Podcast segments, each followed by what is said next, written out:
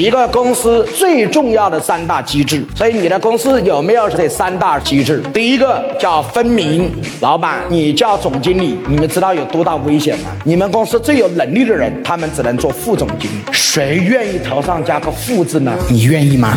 所以老板做了那么多，你连个人性都不懂，你挂个总经理，他妈的，你们公司最有能耐的人都只能叫副总经理。老板要想给别人升级，首先自己要升级，你不升级，你们团队永。永远都升不了级，所以你看谁愿意跟你混？为什么没人跟你混？他名头得不到。我为什么跟你睡觉啊？是因为有个结婚证呐。所以为什么不收你的钱？知道吗？我分到了名分呐，我分到了利益呀。你的财产我有一半呐。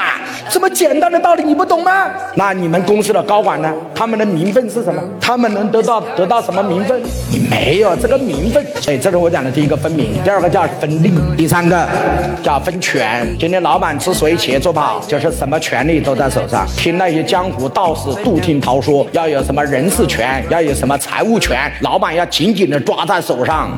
老板没有必要，你只要一个权利叫军事指挥权，其他的都可以给别人。老板只要做到军事指挥权，这艘大船依然你是船长。能听懂这句话吗？所以今天很多同学，你要那些虚头巴脑的、严重限制人的公司报销一百多块钱还要你签字，你们公司有人才？他妈难道是诡辩的？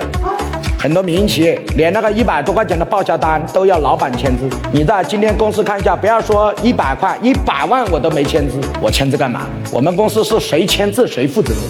企业管理是套系统，今天你出的问题不是一个点，是系统出了问题。你目前遇到的问题都在我编的课程。王老师主要是讲薪酬的五大策略、奖金的三大方法、股权的五大思维，也就是薪酬怎么发比较好，奖金怎么发比较好，股权怎么分比较好，具体怎么落地，怎么来用，答案在这里。